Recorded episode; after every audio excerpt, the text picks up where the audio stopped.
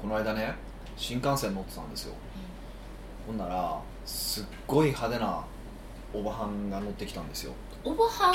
そう、まあ、僕東京駅から乗って品川駅から乗ってきたんですけど全身ピンクのスーツの まあええ年多分50ぐらいのおばおばちゃんででまあ細い細いんですよ。でまあ多分全盛期は綺麗や綺麗やって言われ続けてたやろなみたいなあのエステとかの経営者みたいな雰囲気わかります、はい。そういう感じなんですよ。全身ピンク。へ全身ピンクでなんかメイクもちょっと濃い濃いめでね。えでえっとカバン持ちの男もいたんですよ。嘘！多分年齢はね僕ぐらいかもうちょい若いぐらいな30代ぐらいの人で、このご時世に本当にいるんですね、うん、であのその女社長と喋る時は膝ついて喋ってるんですよ。どういだからいやグリーン車じゃないですか。うはい。グリーン車でこう膝ついていろいろ話してきて「はいはいはい」みたいな感じで。でなんかお茶かなんか渡して両手でこう渡して。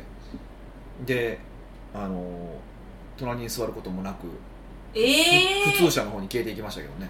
ケチ？最後だけめっちゃケチ。そう。ね。その人と喋りました？いやもう喋りたくてしら仕方なかったですけどね。あ逆に？いや喋りたくないですか？らなんかいやそんな今時ちょっと全近代的な見た目に全近代的なこの感じ？全近代的なって何？え近代近代の前。あ全近代的ね。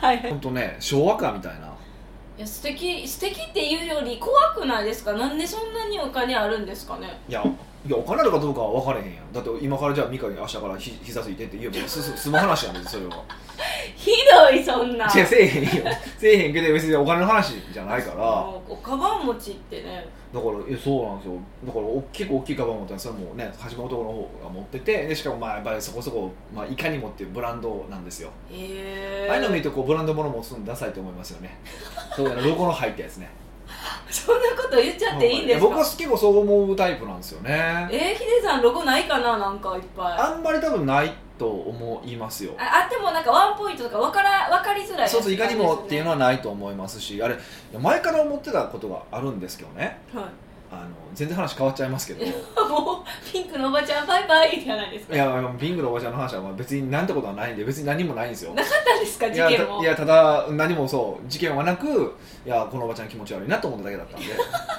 そうなんですね。そうすっごいメイクも濃いしうんうん。なんかね多分でもなんか愛人の男とかいてるんでしょうねって思ったけどあそのカバン持ちはそうじゃないんですか？もしかしたらそそうかもしれへんなと思いつつでもそのちでもそんな感じでもなさそうだったんですよね。そんな愛人屈辱的じゃないそうですか？だから多分違うと思うんですよ。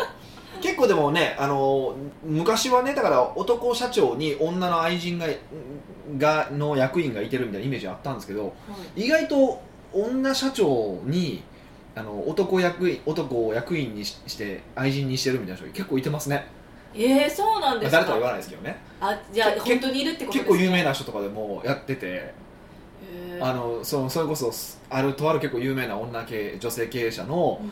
人の、あのーなんか愛人をしてたっていうで役員でおったっていう人とかがえあって喋ったりとかしましたけどね。ー、もうアパホテルぐらいしかちょっと思いつかいませんよ。あの上トップが女の人って。ああれアパホテル愛人いてるんかなと思って。あそこはだってほらあの旦那さんがあれじゃないですか。一番トップじゃないですか。あえそうなんですあかのアパグループっていうのがあって、うん。うんえっと、不動産のデベロッパーがなんですよアパアパホテルって。で、えっと、その中のグループにアパホテルっていうのがあるだけなので本当の力持ってる人はあの会長のそのななんとかって名前を忘れましたけどものすごい右翼のおっちゃんがいててえ右翼なんですか？ものすごい右寄りですよ。えー、まあでもそういう人もいなきゃいけないのいやいやすごいなと思うのはその その右寄りの本をあのアパホテル全室に置いてあるのが面白いですけどね。あやっぱりすごい権力ですね そうそう。やっぱ超オーナー企業やなと思うんですけど、まあ、でもあそこはそうそうあのそういう感じなの。多分そういうあのなんか愛人がおってとかって会社じゃなさそうな感じですけどへえもっとガンガンまあ前に出ててオーナー社長でっていうところで結構有名な人、まあ、多分みんな多分言われたらあーって思うようなな人誰とは言わないですけどとかはありますよ。えなんで愛人持つんですかね？男の人も女の人も。それはちょっと僕には分からないですよね。なんでですかいやなんでだと思いまいや男いや僕ね男の人はまあなんとなく分かるんですえどういうどっちかというと例えば、えっと、しその中学校とか高校の時とかにモテなかった人たちっていてるじゃないですか、まあ、僕もそうでしたけどうん。いけてないグループでモテなかった人たちは ちょっとお金持ってそこで取り返そうみたいな。そこで？取り返すそうそうその時時にできなかった夢を全部果たそうみたいな。まあ権力もお金もあるからですか？そうそうそうそう。っていうのは一個そのなんていうかそのと当時のコンプレックスを解消するためにっていう風な感じのところはまあまああるなっていうのとあと多分結構自己確認やなっていうのもあ自己確認？あってあの要はその若くてまあ、まあ綺麗っては綺麗じゃない人も言ってるからちょっと何とも言えないですけど 綺麗な人を愛人にするっていうことはあまだ俺は大丈夫なんやみたいな。せ社会的に見てみたいな。へえっていうのは結構あるみたいですよ。うんえ自分はまだまだいけてるって思いたいってことですか？あそうそうそうそうそうそうそうそうそういうのはあるみたいですよ。ただまあそのやり方が結局金使うんかいみたいな感じだから ちょっと僕はすごい盗作してるなと思うんですけど、はい。そこの金も何も使わずに作る使うんだったらいいんですけど、ううんまあねだから、うん、でも何なんですかね？女性もおるっていうのがちょっと不思議ですよね。そう男性はどっちかというとまあもともと生物学的に言うと種腹巻きたいのであのあんまり愛人がいることにえ？っとは思わないんですけどあ女性も求められたいんですかね？でも女性もだから多分多分そういう精神的なところな気がするんです。あの性欲は多分どっちかというと男性なのであの男性は多分性欲だけでも愛人とか作ると思うんですよ。うん。でも女性は多分よりせあの精神的なところを求めてる感じは正直しますね。ううん。んなんかあのこれ僕のイメージですけどね。はい。でもちょっとねでもやっぱりだあのなんていうか女性社長って割と男性的なところがあるなと思っててね。男性的なはいあの例えばなんか昔こういう話をしたことがあってこれもう絶対言ったらあかんやろって話ですけど、はい。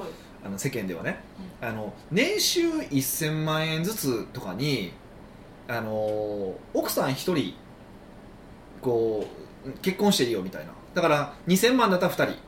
3000万だったら3人まで奥さんをめとれるっていう法律を作ったらすごいあのいやみんなちゃんと真面目に税金を納めるんじゃないかみたいな話をしたんですよ。どんな制度？え？どんな制度いですか？やでもよく考えてそれって合理的な話ではい。あのー昔その奥さんを複数めとることができたのってみんな権力者なわけじゃないですか。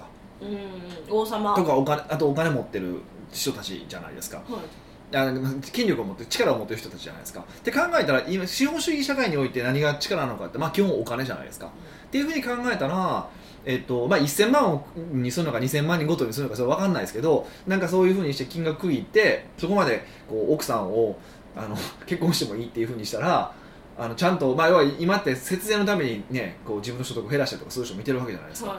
それをそういうふうにすることによって合法的に奥さんを複数作れるってなったらやるんちゃうかって話をししてたことがあったんですよ。へえでその時に女性社長がいててえそれはあの男だけなの？え女性もいけるよねっていう確認をされたんですよ。すごいですね。いやまあそらそりゃそうですと。当然そうですよと。でもその時僕は想像してなかったからあんまりまあたまたまね男性が多かったっていうのはあるんだけど、うん。想像してなかったから女性でもそれでは旦那さんす複数抱えれるの？って言われたらそれはそうでしょ。だ、まあ、一応男女平等社会なんでそれは仕方ないですよね。みたいな感じをしてて。すごいですね。って言っててでそれまで別の話で今度また別の女社長からしててもやっぱ同じこと言うんですよあ女性もいいのってことですか？そうそうとやっぱ言うから。だからででもそれは多分一般の人いるじゃないですか今度、はい。ええー、っていう人が多いんですよ。半々ですけどそこは。あのうん。あの一般の人でもそう思うっていう人もいてて。へえ？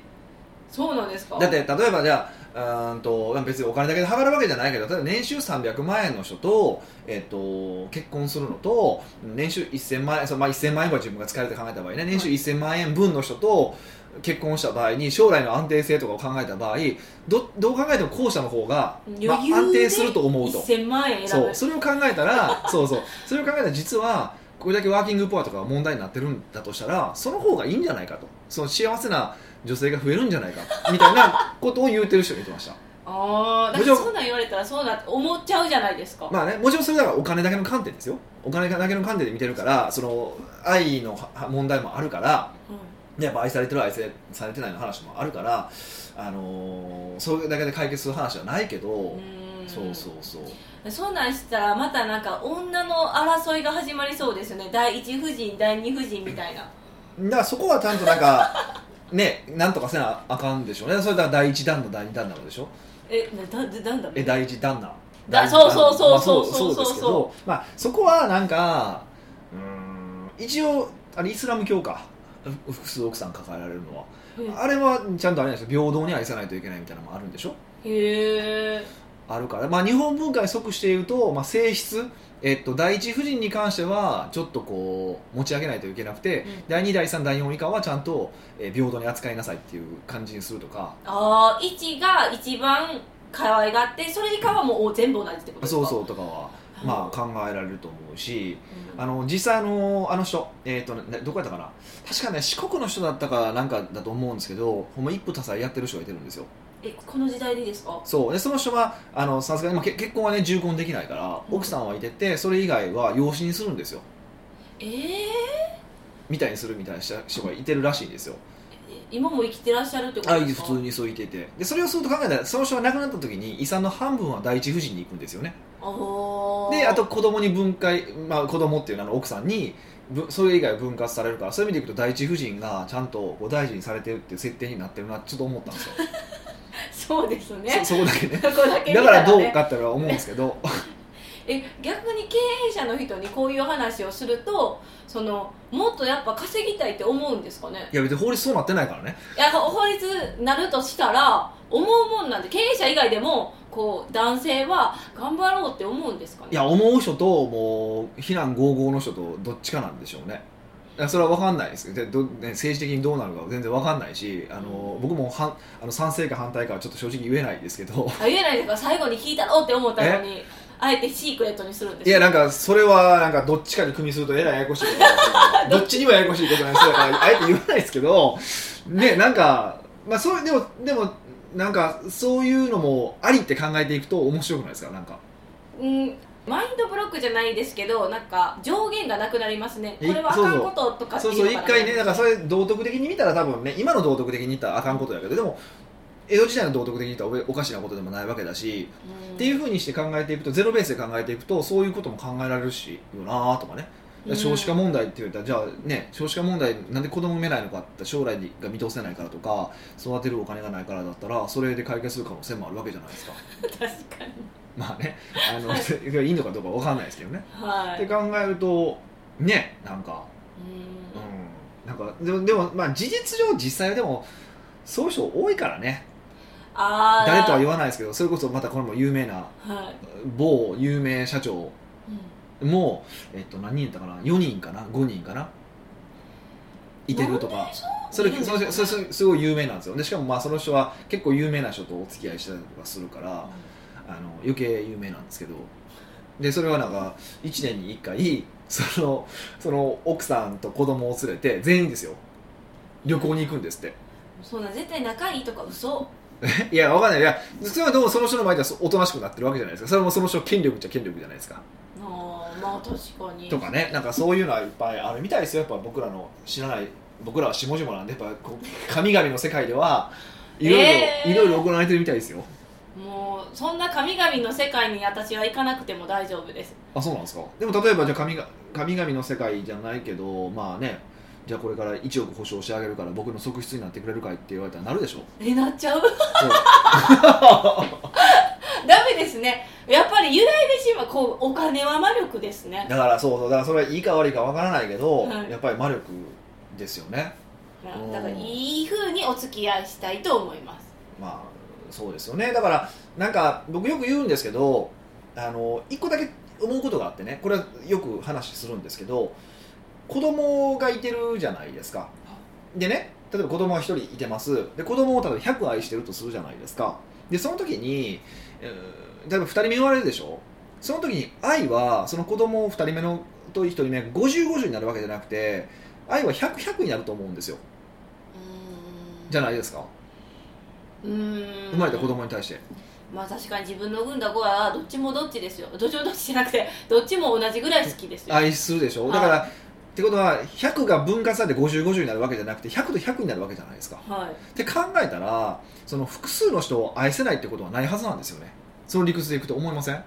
ああふ増えたからって愛されてないっていうわけではないってことですよね。そうそうそうそうそう。だまあ、でからもそれはちょっと分かりにくいですよ。奥さんが例えば3人できたとして だだだ第一夫人からしたらいや私3人もできたら私の愛は3分の1になるやんって考え方やから多分怒るんだと思うんですけどはい。これがでも100100のまんまだったら文句出えへんのかなとかいろいろ思うんですけどね。でも100100でもムカつくんですよ。なんで100やねんって。やっぱ自分だけが特別扱いそされたいれがやったら300になりたいってことなんかそうそうそうそうもう全部を私にちょうだいって思うんですよ。っていうふうに考えたらそっちの方がわがままですよね。よく考えたらね。だって子供でさえ100しか受け取ってないわけだから。まあそうですけど人間は結局男も女も貪欲っていう話ですよまあまあまあ結局そういうことなんですよ。実だからあのだから別にそのどっちが正しいともねここで言うつもりもないですけどでもそういうふうに考えられるなとちょっとなんとか最近思ったんですよね。ははうーんっていうか、はあのブランドの話どこ行ったんですか？いああそういえばしてましたね、まあ、はいそれじゃあ来週しましょうか。北岡秀樹の奥越えポッドキャスト。奥越えポッドキャストは仕事だけじゃない。人生を味わい尽くしたい社長を応援します。改めまして北岡です。ミカです。はい今日の内容は？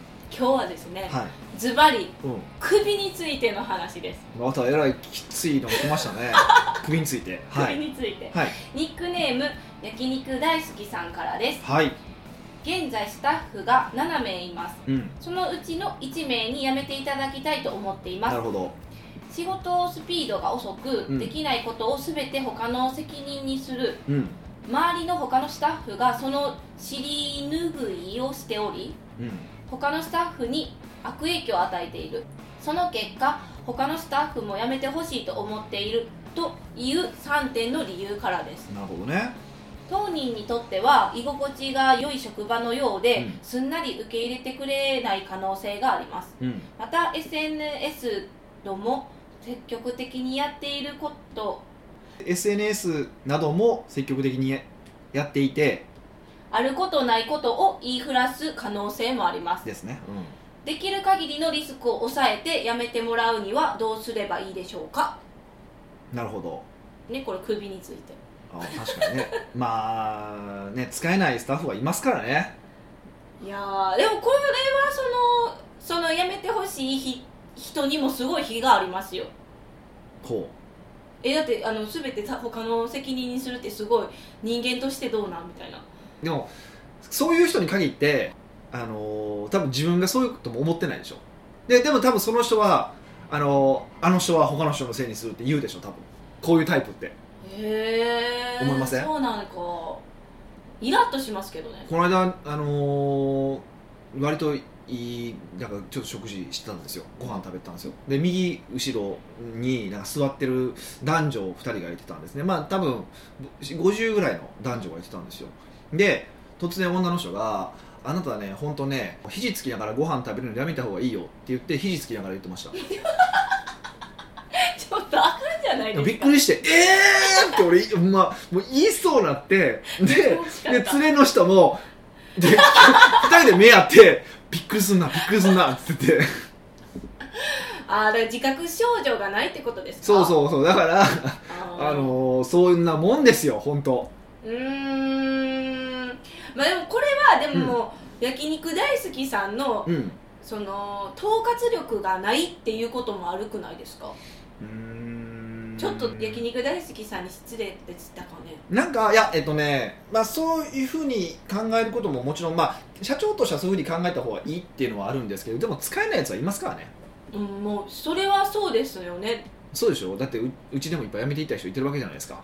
誰とは言わないし多分過去聞いてるかもしれないからちょっとあのねあのねスタッフとかでも辞めていってる人いてるし、はい。なんで何とも言えないですけど、うん、でもこれ結論むっちゃ簡単だと思いますけどね。え簡単でだリスクを抑えてやめてもらうのちょっと難しくないですしかもその、うん。やめさせたい子がはい。SNS とか積極的にやってて、うん。あることないこと言われたらうん。こう焼肉大好きやから飲食店って勝手に思ってますけど。勝手に？勝手に。今はって思ったんですけど、うん。そんなそれでね。大好きなことをしょ仕事にするかな？そそうかよあ分からへんけど分な。からへんけどね。うん。そうやったらすごいなんていうかこうお客さんも減っていったらどうしようってなるじゃないですか。ああなるほどね。まあでも結論から言うと僕ならですよ。僕ならやめてって言うだけですけどね普通じゃないもうストレートじゃないですか。え？ストレートに言い過ぎでしょ。でも例えばいや、えっと、すぐにやめてっていう言い方をは僕多分しなくて、えっと、今までこうこうこういう評価だと思ってると。で1か月間とか見て、えっと、変わらなければ、えっと、基本的にやめてほしいと思ってるっていう言い方をしますかね。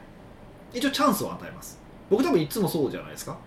過去知ってるじゃないですか。はい一回話するわって言ってして期限切って、えっと、治らなかったらやめてねっていう言い方をしません？はい。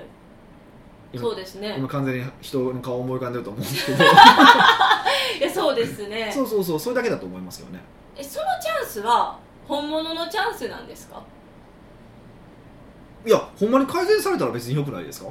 あー。改善されたら残すっていう本当のチャンスを与えてるんですか？その言葉には。嘘のチャンスは僕は人生一回も与えたことないですけどね。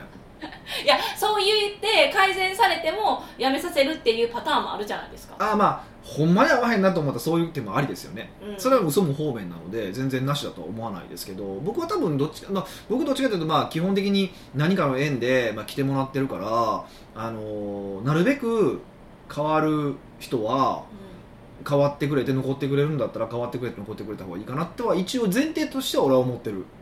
思ってますね。うん。はでも焼肉大好きさんはうん。まあズバリ言うしかないよってことですよね。と僕はなんかそう思いますけどなんかそなんか、うん、逃れる術はないと思いますけどね。あれはは早く言ってあげた方がいいですよね。うんそうですね。こんな状況がずっと続いてたら他の人たちにもこの焼肉大好きさん何よって思われるそうそうそう逆にそうトップはそういうふうに思われるから僕はだから、えっと、これなんで話することが重要なのかっていうと話したっていうことをその人と話するしたってことはちゃんとみんなにも言うべきなんですよ。ううん。ちゃんとこうこうこういうふうに話をして一応こういう状況が改善されなければやめてもらうっていう話をしてましたっていうことを言うってこともすごく大事でそうするとあこの人はちゃんと動いてくれたっていうのもあるじゃないですかそうですね。で1か月間はじゃあちゃんと我慢してチェック見ようかとは思ってくれ多分よ普通の人だと思ってくれると思うんですよ。うんうんよほどまあ変な人でも早めさせるとは言うかもしれないですけど あのよほどじゃなね逆にだってそれで「あ分かったじゃあ切るね」って言ったら逆に多分他の人から見ても「うわ冷た」って思いません？逆に「大丈夫?」って。次は我が身って思わないですか？確かに次は我が身はあるけど。何かあったら突然冷酷にこの人切ってくるんやって思われるでしょ。それはそれでちょっと違うと思うから、はい。でも他のスタッフに対する影響力を考えたとしても、まあ、そういうふうにする方が僕はいいんじゃないかなという気はしますけどね。えじゃあこの SSS え SNS のはい。あの対応はどうしたらいいですか？あのーどうしましょうかね。まあどうしましょうかねっていうほどじゃないんですけどそんなに力あります？その1名がってことですか？そう俺多分そのタイプの人例えばその人そのタイプの人でインスタグラムのフォロワーが3万人いてますとかってことは考えられないと思うんですよ。正直。それは多すぎでしょ。正直。影響力ありすぎやないかってなるじゃ多分それだったらうちで働くなって話じゃないですか。インスタグラムはやっとけって話じゃないですか。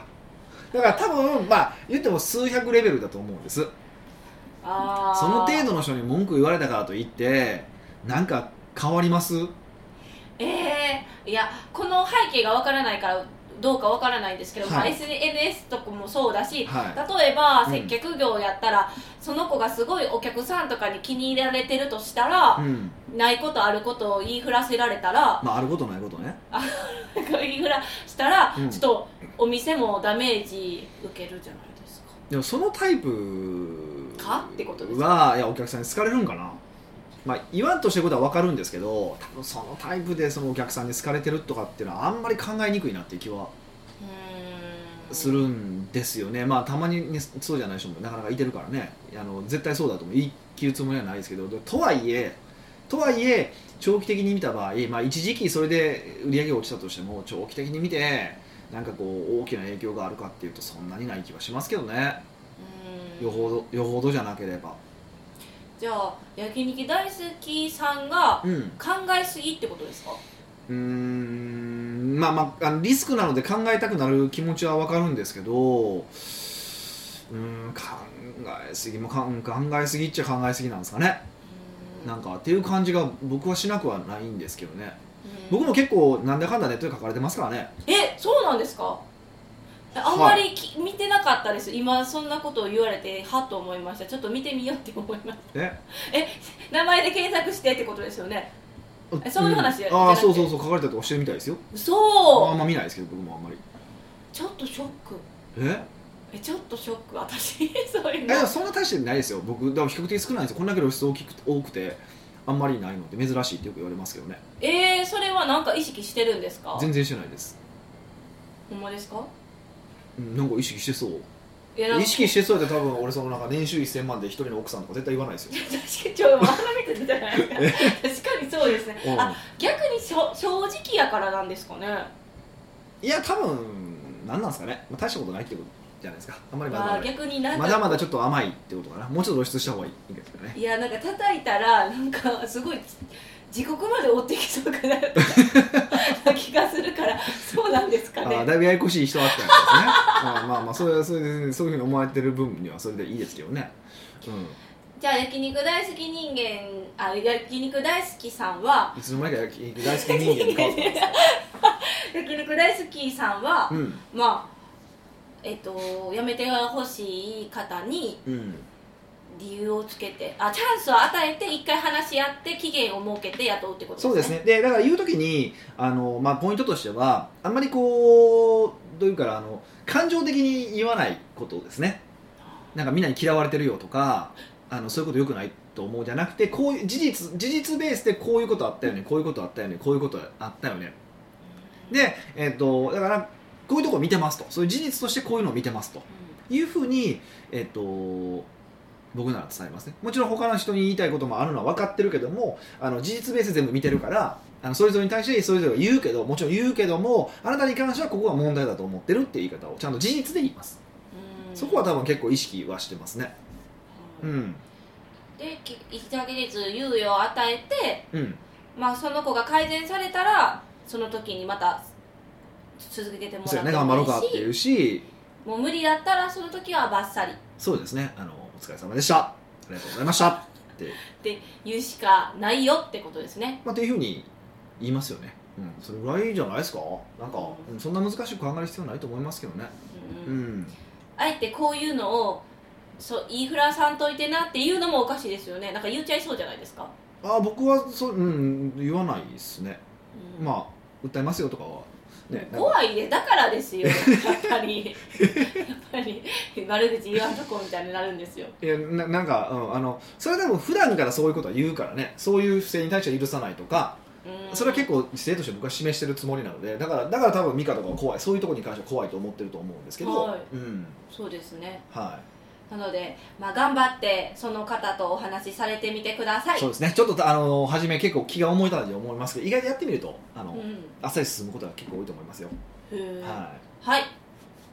奥越ポッドキャストではいろんなご質問をお待ちしております。質問を採用された方には素敵なプレゼントを差し上げておりますので質問フォームよりお問い合わせくださいい、また来週お会いしましょう